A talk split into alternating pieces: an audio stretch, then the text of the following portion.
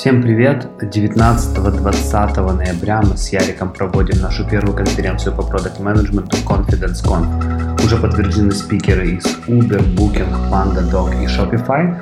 Одним словом, если тебе интересен продукт менеджмент и ты хочешь попасть на самую большую продукт менеджерскую тусовку в Украине, заходи на Confidence Conf и покупай билеты. Всем привет! Это десятый юбилейный подкаст Product and Growth Show. И с вами, как обычно, бессменные ведущие Павел Пыденко и Ярослав Степаненко. А, и, как обычно, мы пригласили очень интересного а, спикера. И это Вова Мирненко из ВИКС. Да, Вова, я позволю себе тебя представить. Э, Вова, Head of Product э, Викс Кашир, э, автор подкаста клуба анонимных продукт-менеджеров, в котором хороший звук, в отличие от нашего подкаста, поэтому обязательно на него подпишитесь. И Вова еще автор кучи крутых статей на Dow, и так получилось, что а, я из статей познакомился с тобой быстрее, чем вживую. А, Вова, я забыл что-то из твоих регалий, что-то еще нужно указать? А, привет. ну, пожалуй, все. На самом деле у меня позиция уже немножко поменялась. Кашир как группа э, вошел в состав другой группы побольше, и э, формально я уже не head of product, а как бы lead product manager. Это группа, которая оставалась, но теперь в составе другой. Но это казуистика. Очень-очень сложно. А, а, слушай, перед подкастом, честно, подготовился, в отличие от наших обычных подкастов, и прочитал три твои статьи на Dow. А, и как бы они крутые. Сейчас я хочу говорить не о том, как бы о чем ты писал, а хочу спросить, почему ты перестал их вообще писать. Кризис жанра, наверное. Ну, не как-то для того, чтобы написать статью, нужно у меня, по крайней мере, процесс такой к этому немножечко дозреть. Вот какая-то проблематика нарастает, ты об этом думаешь, думаешь, думаешь, и потом это рождается статью. То есть, с одной стороны, а, проблематика а, пока еще как-то не назрела, а там, где она назрела, это какие-то слишком internal вещи, которые пока что, наверное, публиковать рано. Возможно, спустя какое-то время, когда уже это будет делом прошлых лет, и, и что-нибудь допишу. Хотя предложения, кстати, были еще от а, редакции до что-нибудь еще дописать, но как-то ну, ты как-то не дозрел пока. неуверенно ответил, поэтому мы тебе этот э, ответ не засчитаем. Давай по-другому вопрос развернем. А, у каждого уважающего себя продукта есть статьи, канал в Телеграме, а, подкаст и какие-то вот такие вещи. Причем а, какую тенденцию я вижу, все это создают, а, какое-то время достаточно активно контрибьютят, а, то есть а, пишут какие-то там заготовки, знаешь, былых дней, о своих каких-то там минувших достижениях рассказывают, но в конце концов а, все эти каналы, как бы все эти источники контента, они лежат мертвым грузом. Скажи, почему, замечаешь ли ты такую тенденцию вообще в целом? А, если да, то да, если нет, то нет, просто поделись своими мыслями. А вторые, если да, то скажи, почему так происходит, по твоему мнению? Я думаю, что, во-первых, хочу немножко отмотать назад. Когда ты спросил, почему перестал писать, я вот об этом продолжил думать по инерции. Я думаю, что из-за того, что я начал записывать тоже подкаст, а, у меня это немножко трансформировалось и вышло в другой немного медиум. Да? А, был письменный, а стал устный. И вот это желание чем-то делиться, оно просто перетекло в другой формат с одной стороны. А с другой стороны, а, когда я только начинал их писать, я, по-моему, еще тогда в Лондоне был, и какие-то вот как заготовки, мысли, они у меня там оформлялись. А, с одной стороны, там была подпитка какого-то локального комьюнити, а с другой стороны, недостаток локального комьюнити, потому что а, при том, что Лондон очень космополитичный, крутой город, где безумное количество разных компаний и продуктов, ты все равно чувствуешь себя в какой-то степени одиноко, потому что людей с там, похожим э, менталитетом, которые с тобой говорят на одном языке, будь то русский, украинский, не так много. Вот. И какие-то вот такие вот вещи, они постепенно э, назревали, назревали, и потом вылились статьи. А потом я вернулся обратно в Киев, и э, комьюнити появилась обратно, локальная, местная, и, э, и вот какие-то такие заготовки, они стали, их стало меньше, и они прекратились. Отвечая на вторую часть твоего вопроса, почему, как ты правильно э, это сформулировал, почему заготовки остаются заготовками и лежат мертвым грузом, да? А, наверное, пересыщение информации. Э, вот круто иметь собственный канал, да, если уважаешь себя, нужно иметь свой канал, круто писать статьи, круто записывать подкасты, но мне кажется, что некоторые люди иногда забывают о том, что когда ты э, что-то делаешь, э, то это должно быть для людей, а не только для себя. То есть если ты рассматриваешь э, канал какой-нибудь или блог или еще что-то сугубо как инструмент раскрутки личного бренда, то ну, в какой-то момент, наверное, ты исчерпаешь идеи, а когда ты используешь это как инструмент подпитки себя, в том числе новыми знаниями, новыми инсайтами и помощи другим людям, то тогда эти идеи не иссякают и продолжает канал или блог или подкаст развиваться. Клево, спасибо, что поделился. Слушай, ты сказал, что статьи, которые вот эти легендарные статьи на Доу, в частности, моя любимая статья о политике в продукт менеджменте я реально всем продуктам рекомендую ее почитать. Мне кажется, это ну, на украинском языке, наверное, одна из самых лучших статей, которую я вообще читал а, по продукт менеджменту а, Так ну, вот. Спасибо, у меня аж ладошки вспотели. А, так вот, у меня такой вопрос. Ты говоришь, что это все был результат твоих личных переживаний. И вот эта история с политикой, я так понимаю, она завязалась в Лондоне. Расскажи немножко, как ты вызревал э, с темой этой статьи, как ты ее писал и что ты для себя хотел написанием этой статьи решить? Ну, ты спросил, блин, это было три года назад.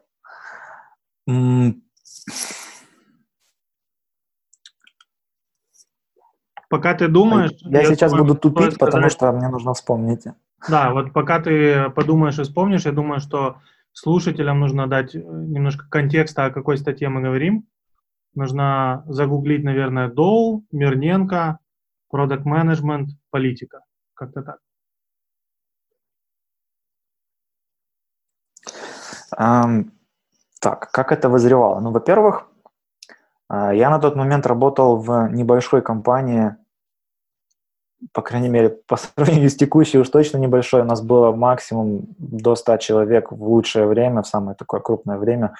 Из них, наверное, человек нет, даже не было 100. Максимум было в Лондоне человек 50-60, в Киеве было максимум 30, насколько я помню. То есть, вот, а разработчики были в основном сконцентрированы в Киеве, все остальные в основном в Лондоне.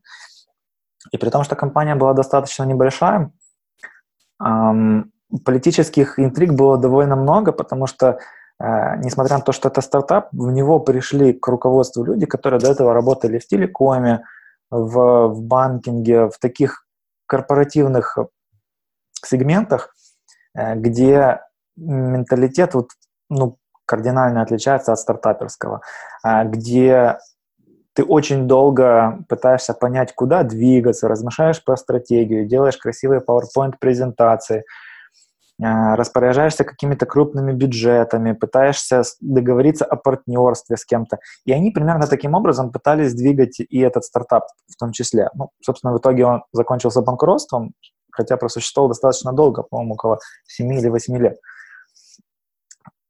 И вот те привычки, которые у них были в их там, телекоме, они принесли с собой в этот маленький стартапчик. То есть вместо того, чтобы сообща очень быстро группировываться, перегруппировываться, тестировать гипотезы, двигаться к цели, а, много боролись за влияние, чье слово будет последним, кто на себя перетянет одеяло а, на всех уровнях, от бизнес-целей до прям девелопмента. Были конфликтующие какие-то взгляды людей, а, которые занимались тимлидством, архитекторством в Лондоне и в Киеве, например.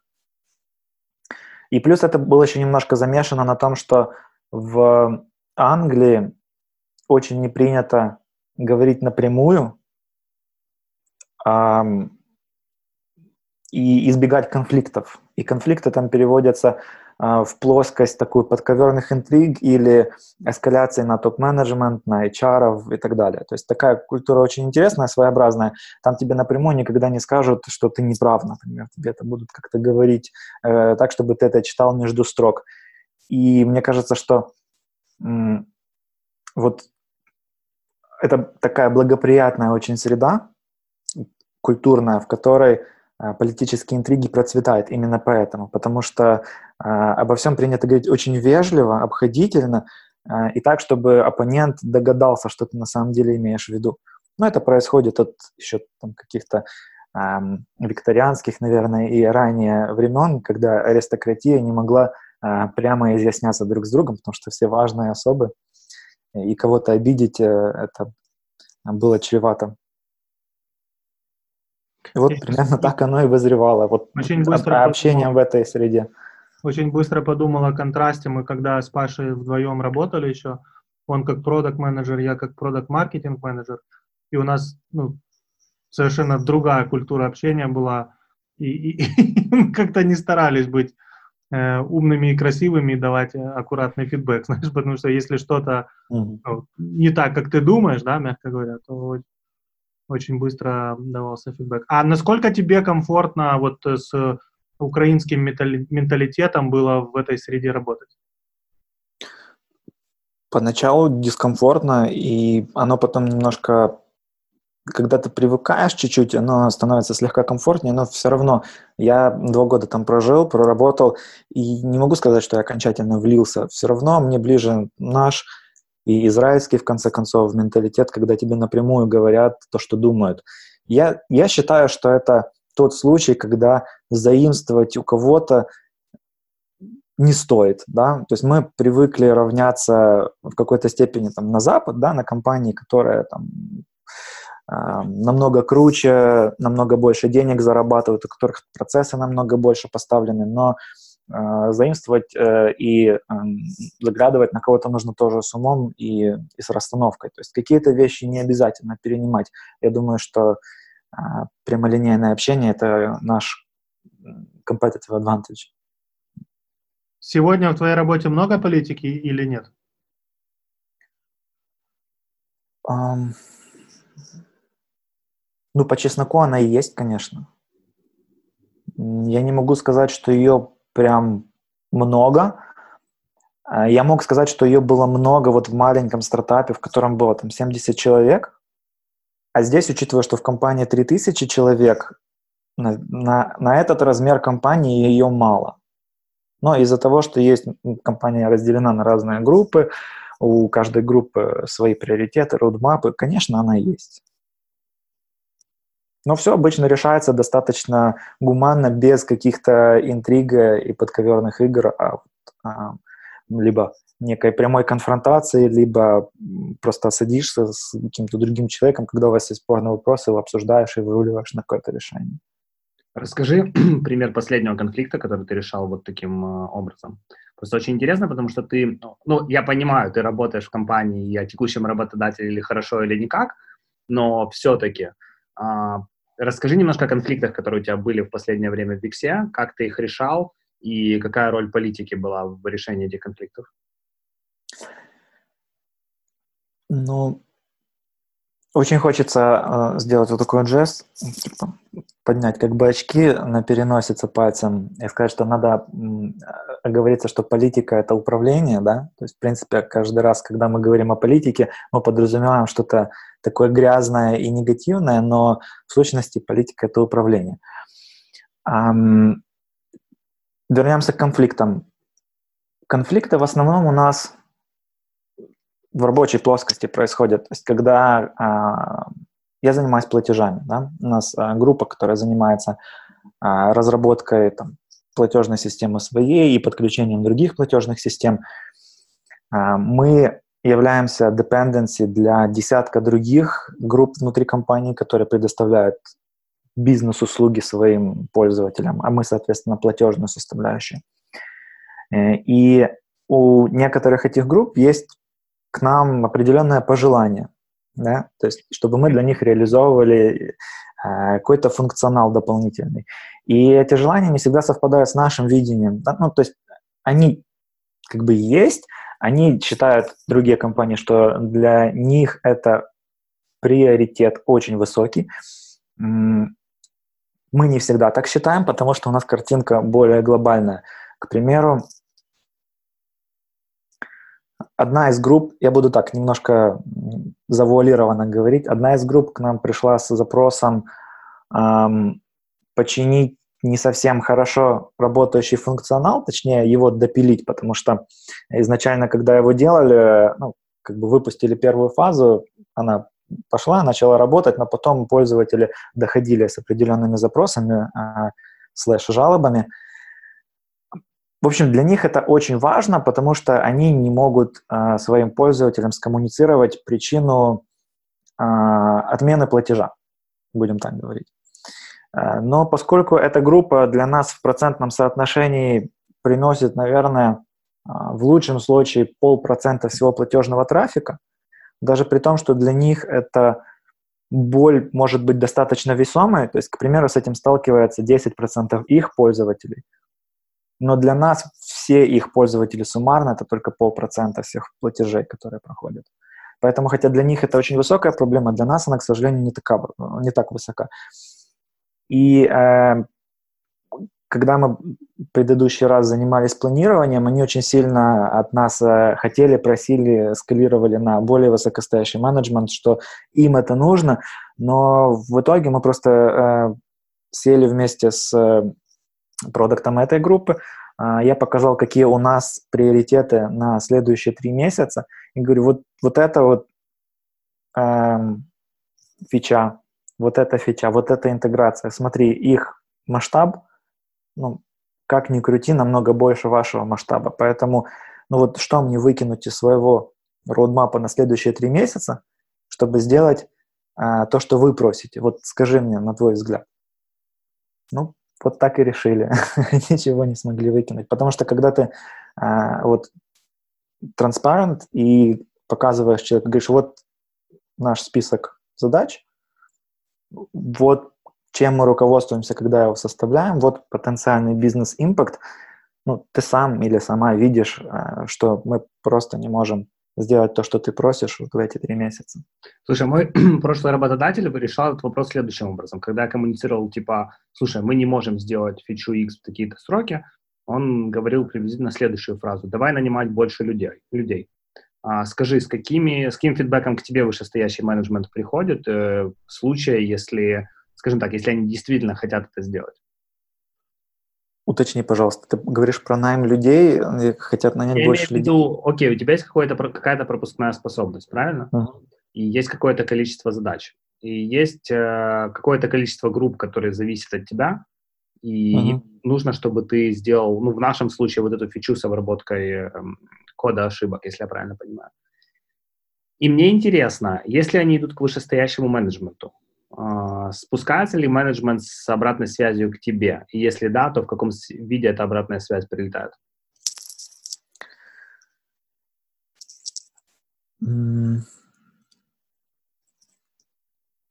Ну, это прилетает в том виде, что нам нужно вместе собраться это и решить, и мы не должны игнорировать запросы других групп. Если говорить про какие-то конкретные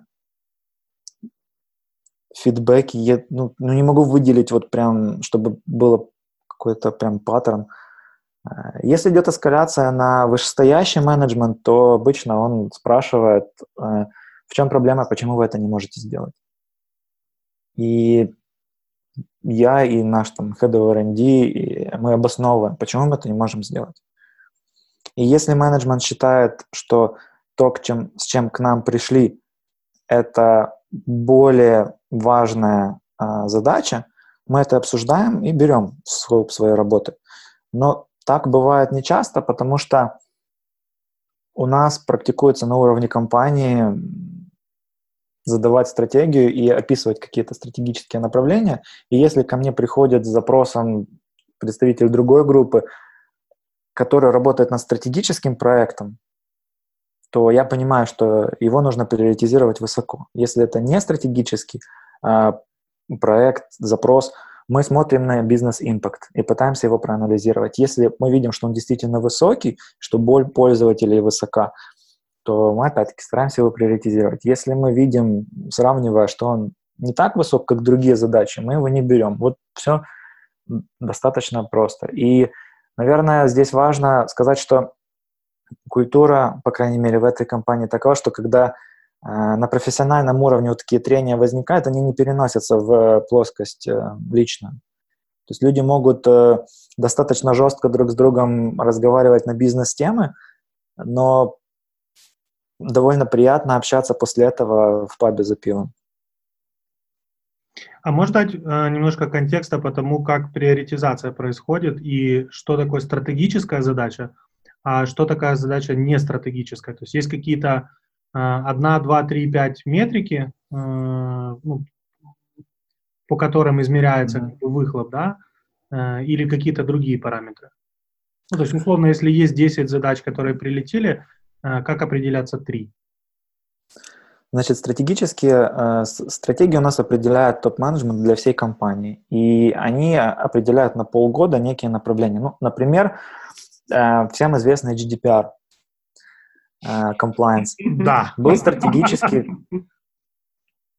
был стратегически важной задачей, и все должны были сделать свою часть работы, каждая из э, групп внутри компании, для того, чтобы ну, быть compliant. Стратегическое направление в рамках компании – это и наша собственная платежная э, система, например, Wix Payments. Вот. Эм, и определяется это ну, на основе каких-то бизнес-кейсов, которые топ-менеджмент делает или которые представляют представители групп. То есть если вот мы говорим, что мы разрабатываем свою платежку, у нас есть определенная калькуляция, э, что это может принести компании.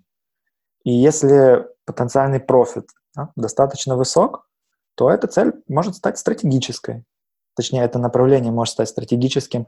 Потом э, мы достигаем определенных целей, и появляется что-то другое у другой группы, что может стать стратегическим направлением. Поэтому это, это постоянный вот такой вот изменяющийся процесс. Как я говорю, у нас это происходит пока что на сегодняшний момент раз в полгода, вот такое переопределение э, целей.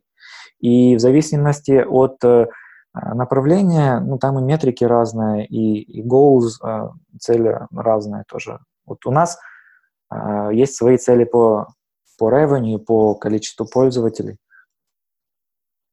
У вас по support реквестам. Шир или, то есть уже у не нас шир, а вот как у payment группы большой. Да. Угу. То есть у вас отдельно декомпозирована цель на вашу конкретную группу, правильно? Да, у нас у нашей группы есть э, несколько целей, которые мы несколько глобальных метрик, и в рамках этих метрик несколько целей, которых мы должны добиться к концу этого, и уже, на самом деле, мы на следующий год а, уже планируем эти цели. Как мотивация продуктов, ну, виду зарплата продуктов привязана к этим метрикам? Напрямую не привязана.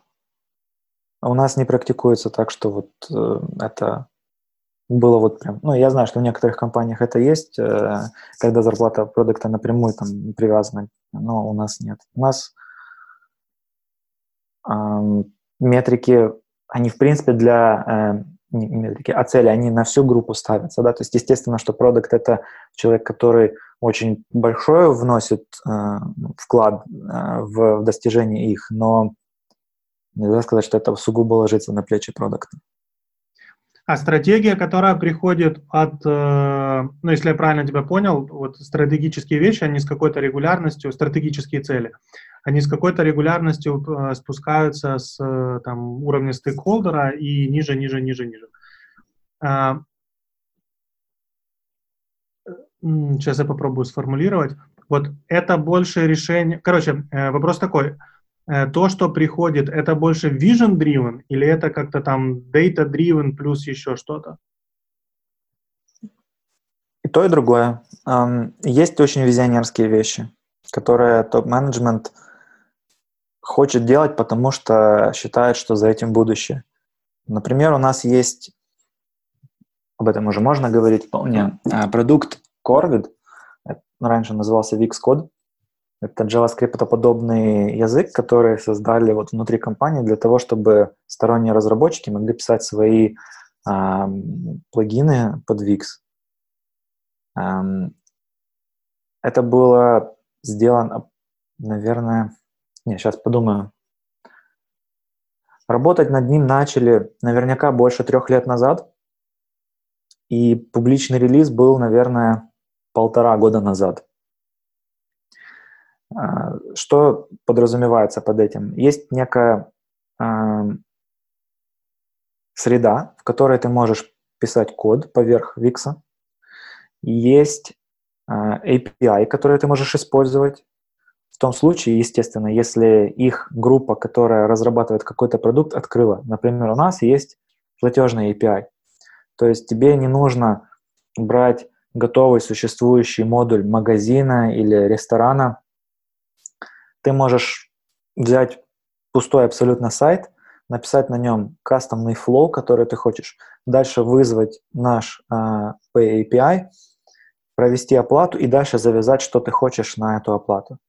Будь то предоставление некой подписки или доступа, или ты можешь взять и сконструировать магазин по новой, если хочешь. Таким же образом, и магазины, например, открыли а, свои а, компоненты, такие как каталог, шопинг-карт с помощью API. И сторонний разработчик может прийти и кастомизовать существующие магазины, построить свой магазин поверх инфраструктуры Wix. Он, уме, он умеет работать с базами данных, например, а, через а, так называемые коллекции. А, то есть, естественно, напрямую не получает доступ в базу данных. Есть такая прослойка, которая называется в Wix-коде коллекции.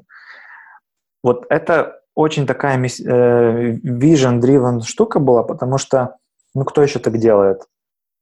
Ну, никто. Из конструкторов больше ни у кого ну, не открыто, по крайней мере, на то время. Не знаю, как сейчас. Я думаю, сейчас ни у кого не открыто вот так вот API, где ты можешь как а, как на WordPress или еще на каком-нибудь э, движке взять и написать что-то свое поверх готовой инфраструктуры. То есть ты получаешь как разработчик бенефит того, что тебе не нужно думать о хостинге, о поддержке, все это работает э, на Wix, все включено, но при этом ты можешь кастомизовать как хочешь. И э, на это было потрачено очень много э, человека часов, человека мега часов Сейчас, когда этот продукт уже находится в продакшене, уже им пользуются, он уже перешел больше в фазу data-driven. В самом начале он был исключительно vision-driven. Успешный продукт получился? Я думаю, да. Я, если честно, не владею прям конкретными данными, но глядя по коммуникации, которая там происходит на форуме, например, посвященному этому продукту, там достаточно живые дискуссии, и ну, вроде как пользователей довольно много тоже. Окей. Слушай, вопрос такой. А, вернемся в твою британскую жизнь. Ой-ой. Ты, ты что вообще вернулся в Киев? Ну, то есть, если посмотреть со стороны на Лондон, он кажется таким очень-очень процветающим тех-хабом. То есть у всей, всех больших компаний есть там офисы, продуктовая культура там тоже растет. А, и с чем было связано твое решение вернуться в Киев обратно? То, что я уже упоминал, я не могу сказать, что до конца влился в эту, э, в эту культуру. То есть мне, мне было нормально, скажем так, но не было так легко и круто и по кайфу работать, как вот здесь. А здесь по кайфу. Потому что когда ты можешь с людьми шутить на одной волне, общаться, когда есть один да, культурный слой, через который ты прошел, вырос, это совершенно другое ощущение. Это, это очень тяжело описать, если ты сам не побывал вот так вот, не пожил в другой среде, но э, что-то ты получаешь, будучи там, а что-то ты теряешь. И э, поживя где-то вне своей собственной страны, может случиться одно из двух – а, ну, по крайней мере, я вижу это на своем опыте и на опыте других людей, которые уезжали и уезжают. Либо ты понимаешь, что новая культура — это то, что тебе больше нравится, интереснее больше подходит, либо ты очень остро осознаешь свою какую-то ну, принадлежность э, к тому обществу, из которого ты уехал. И иногда бывает, что ты все равно остаешься, но при этом принадлежность э, тоже ощущаешь. И тогда у людей конфликт какой-то внутренний, потенциальный. Это когда вот там они на Брайтон-Бич ходят э, каждый день и покупают э, вареную колбасу в русском магазине. Это очень хорошая метафора, прям очень хорошо описывает. Э, наверное, у меня не случилось такое, что я влился, и как-то я осознал в большей степени, кто я, кем я являюсь, какие ценности мне близкие. Э, и с другой стороны, ну, появилась интересная opportunity, то есть я э, посматривал потихоньку там какие-то ну, на тот момент, когда я вот уже готов был принимать решение о смене работы, я уже посматривал другие э, позиции в Лондоне, ходил на пару интервью, но вот прям интересного, крутого-крутого чего-то не попадалось.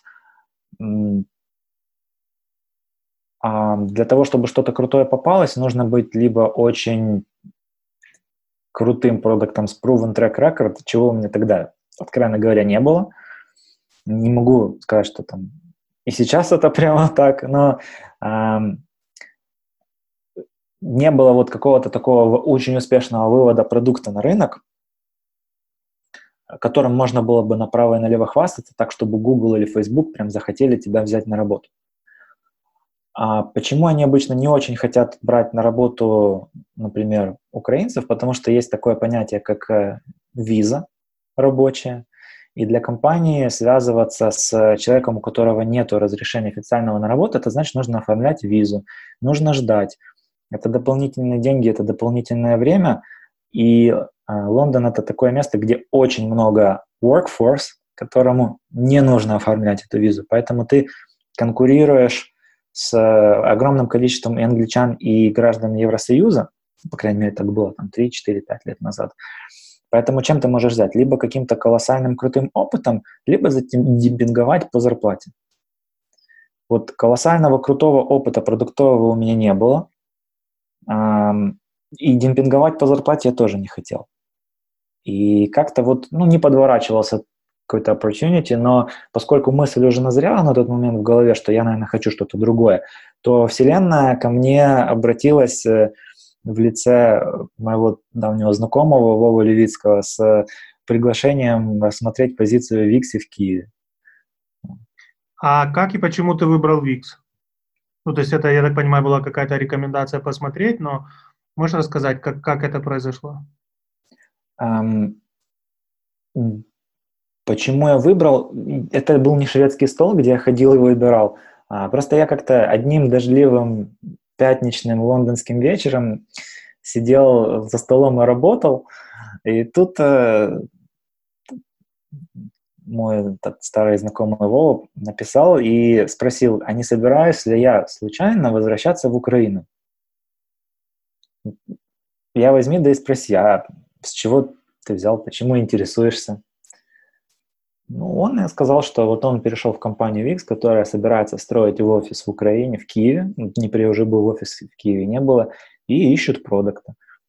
Мне это стало интересно, мы дальше пообщались, дальше выполнил там тестовое задание, съездил в Киев на интервью. А, мне очень понравились менеджеры, которые а, меня собеседовали. И я подумал, что я бы очень хотел с ними работать и у них учиться. Ну и кроме того, уже там, три года назад Wix был крутым продуктом с большим количеством пользователей. И когда продукт масштабный, и ты можешь даже при том, что ты делаешь какую-то сравнительно небольшую фичу, донести ее до миллионов людей или, там, пускай, до сотен тысяч людей, мне это показалось заманчивым. И ну, в том же Лондоне таких компаний тоже не так уже много, на самом деле. То есть там очень много стартапов, очень много корпоративного сегмента, финансовых компаний, которые занимаются там, банками, страхованием. А вот B2C, ну, конечно, они есть, но вот компаний, в которых были бы тысячи разработчиков, их там тоже не очень много. Слушай, а расскажи, сколько на то время ты зарабатывал в Лондоне? Э, я зарабатывал 50 э, тысяч в год. Это до налогов? Это было, да, ну, конечно, до налогов. Чистыми это получалось около трех тысяч фунтов в месяц. Этого было достаточно, чтобы... Ты уже с семьей там был, правда? Да, я был с семьей, и этого было вот прям впритык.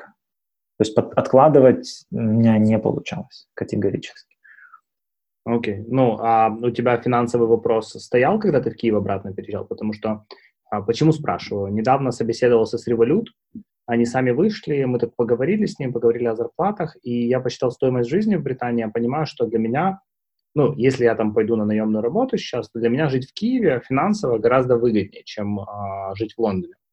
Мне интересно, для тебя этот фактор имел вес, или все-таки ты выбирал компанию, а не деньги? Ну, во-первых, начну с того, что, конечно, жить в Киеве выгоднее в финансовом плане и сравнимо с любым городом в Европе, и, я думаю, с любым городом в США, у тебя в любом случае, вот при прочих равных, там, позиция, примерный масштаб компании остается больше денег. Это вот прям, с этим даже спорить глупо. Люди уезжают обычно не на заработки, когда они работают вот в IT-сфере, в продуктовой разработке. Они уезжают э, за опытом и за другой средой окружающей, как бы э, за красивыми парками, за чистыми дорогами э, и за индийской едой. А, вкусной индийской едой. То есть, э, во-первых, это. Во-вторых, даже когда я уезжал из Киева туда, в Лондон, я это тоже уже понимал. То есть какие-то расчеты предварительные, которые я проводил, они мне уже тогда говорили, что э, откладывать денег там не получится, хотя в Киеве получалось на момент того, когда я уезжал. Поэтому это не что-то такое прямо внезапное. А когда возвращался, ну, мне было понятно, куда я возвращаюсь, да, какой уровень жизни здесь, сколько стоит снимать квартиру в Киеве, я снимаю квартиру, а, сколько стоит здесь кушать и, и все остальное. То есть, ну, я не могу сказать, что для меня это был исключительно финансовый вопрос. Нет, я в первую очередь выбирал продукт, компанию, людей, с которыми я буду работать. А то, что это было в Киеве, ну, на самом деле это тоже был большой такой, большое изменение, big move, вот оставить то, что мы уже сформировали, нажили непосильным трудом в Лондоне и переехать обратно в Киев. Не такой большой, как в ту сторону, но тем не менее. У меня там ребенок уже в школу ходил, вот, и появились уже какие-то друзья там, э, и, и у нас появились знакомые, даже друзья. То есть это, это было, ну, скажем, не, не, не сию секундное решение. Пришлось об этом подумать, взвесить все за и против, но в итоге мы с женой приняли такое коллективное решение, что все-таки вернемся. О, когда ты последний раз в Киеве был на собеседовании? Um, наверное, пару месяцев назад. Ну, о-о, надеемся, что до этого момента никто не дослушал из работодателей. Да. А, поделишься какими-то деталями, а, хотя бы сориентируй нас, какого типа была компания и твои впечатления от собеседования? Это продуктовая компания, я не буду называть, она... Так, ну, во-первых, важно сказать, что до этого я довольно долго никуда не ходил, прямо вот очень. Но как-то я с с одним старым другом встретился на кофе с утра, и мы говорили, вот он как раз сменил работу недавно, а, я расспрашивал, что как у него, ну, такое обычное общение э, своих приятелей, и а, он сказал, что вот ему, при том, что он сменил работу недавно, ему все нравится, но вот ему периодически э, какие-то другие заходят предложения, он иногда тоже ходит и смотрит. Я говорю, так а если у тебя все окей, зачем я вот не хожу? А он мне говорит, ну, мой дурачок, зачем не ходить, если можно ходить? Всегда можно что-то э, поинтереснее найти, и тем более это прикольно, потому что ты, когда ходишь, ты завязываешь новые какие-то знакомства, которые тебе могут потом выстрелить э, в каком-то другом, при других обстоятельствах, на другом месте. Я как-то об этом задумался, хм, действительно так. Причем интересно, но я это понимал, и я сам так, так считаю, ну, я так привык считать, но это было давно, и как-то вот в, в какой-то такой рутине жизни я вот как-то об этом забыл, что на самом деле на собеседование еще и для этого ходят, чтобы знакомиться с новыми людьми. И он мне об этом напомнил, я подумал, да, точно. И буквально там на, на следующий день мне написали, говорят, вот приходи пообщаться. Говорю, а давайте, а что бы нет. вот. Как пообщаться? Ну, просто... исходя из того, что ты до сих пор работаешь в X, я понимаю, что как бы ты офер не принял. Но расскажи вообще свои впечатления от собеседования. А, а, а там не было даже оффера, мы просто поговорили, я, я посмотрел, что они делают, они посмотрели, что я делаю, просто увидели, что это два разных мира, и, и как бы это вообще не матч, и не мог бы быть матчем, поэтому... Я к чему хочу подвести? Мне кажется, что из того, что я вижу, а, то, что ты или кто-то другой хороший продукт в текущей компании, а совсем не обязательно сделать тебя хорошим продуктом в другой компании. Ну, вообще плюсую на 100%.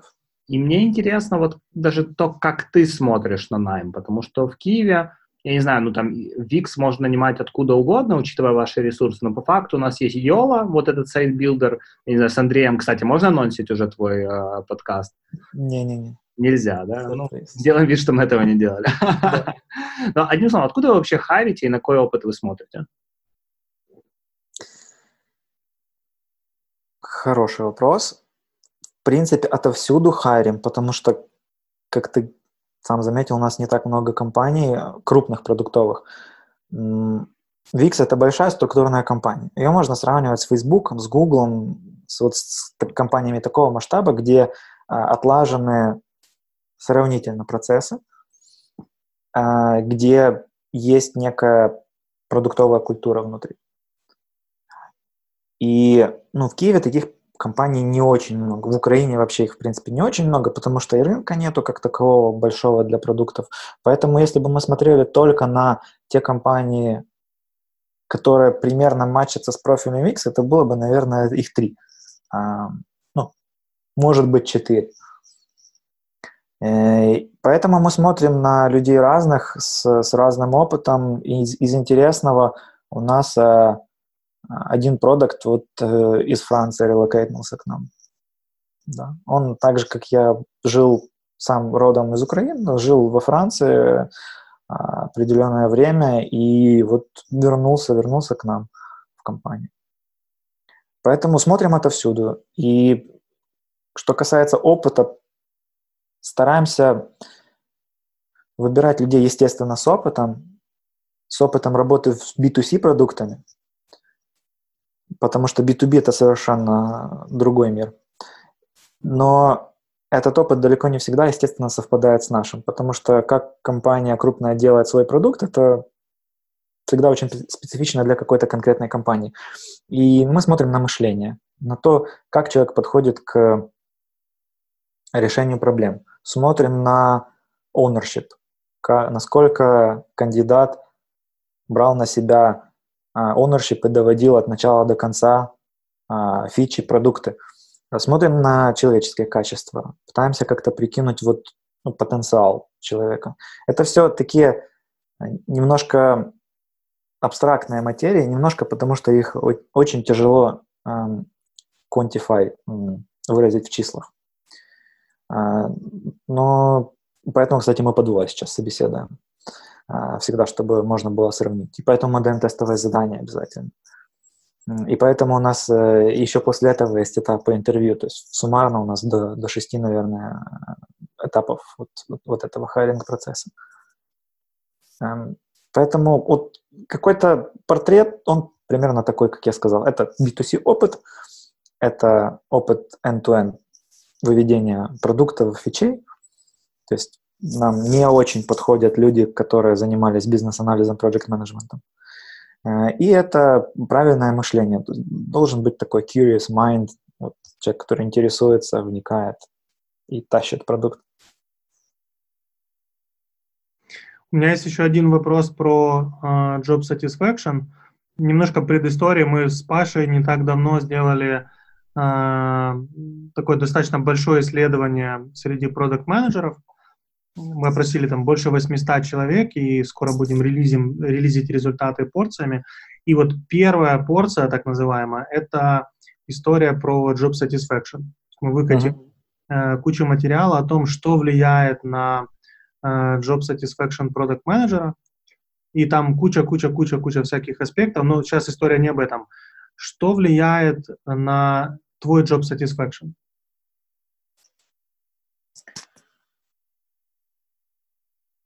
Это возможность оказывать влияние Раз. на продукт и менять жизнь людей, которые пользуются этим продуктом к лучшему. По этой причине я, в принципе, не рассматриваю продукты, которые занимаются, например, гэмблингом. Окей. Okay. А, по этой причине я бы не работал в компании, которая разрабатывает там, табачную продукцию, например, и так далее. То есть есть какие-то внутренние такие вещи. И хочется, конечно, чтобы этот продукт не просто поедал время человека и давал ему какие-то ну, сиюминутные удовольствия, а действительно ему помогал. И ну, Wix как продукт, он вписывается в это для меня лично, вот в, в это а, понятие, да, потому что пользователи приходят с каким-то конкретным запросом, они хотят сделать сайт, иногда просто для себя, либо там это будет резюме, либо сайт-визитка, либо свою группу хотят разместить, там, сделать комьюнити, либо сделать бизнес. Естественно, далеко не все из них преуспевают, но потому что сделать бизнес идет далеко за пределы просто сделать сайт. Но тем не менее ты помогаешь им улучшать их жизнь. И при этом, если, например, этот человек продает какие-то классные продукты, которые сам производит, и он нашел аудиторию, которую он их готов продавать, это мультиплицируется на всех тех людей, которым он продает свой продукт. То есть, если, например, кто-то делает очень классный крем для лица, который сам дома там, производит, ну или не дома, то ты помогаешь и этому человеку, и сотням его довольных клиентов, которые с удовольствием покупают этот крем. И вот это очень круто. Ну, кроме этого, конечно, атмосфера в коллективе очень важна. Так, чтобы люди, с которыми ты работаешь, э, это была, с одной стороны, комфортная среда, с другой стороны, она тебя немножко челленджила, и, и чтобы было чему учиться у других. Потому что когда ты не учишься, когда я не учусь, кстати, Э, замечали, да, когда мы говорим, э, когда ты, мы подразумеваем себя на самом деле. Да, да, да, да. да, ну, это особенности языка. Да. Так вот, э, когда я в какой-то среде, где вот прям супер комфортно, и это тоже не всегда хорошо. То есть всегда должен быть какой-то такой момент, который вызывает дискомфорт. Вот. Ну, понятное дело, финансовый вопрос можно не обсуждать, потому что это, это конечно, важно, но э, к чему я пришел, что а, я просто предвосхищаю этот вопрос от вас. А, когда ты определенного уровня по доходам достигаешь, то следующее там, 100-200 долларов сверху этого уже не имеют решающего значения. Ну да, они кардинально уже не меняют для тебя качество жизни. Сейчас э, летят сюда, знаешь, гнилые помидоры с небезызве... небезызвестного ресурса. А ладно, слушай, будем закругляться. А, дай три совета человеку, который хочет преуспеть в карьере продукт-менеджера.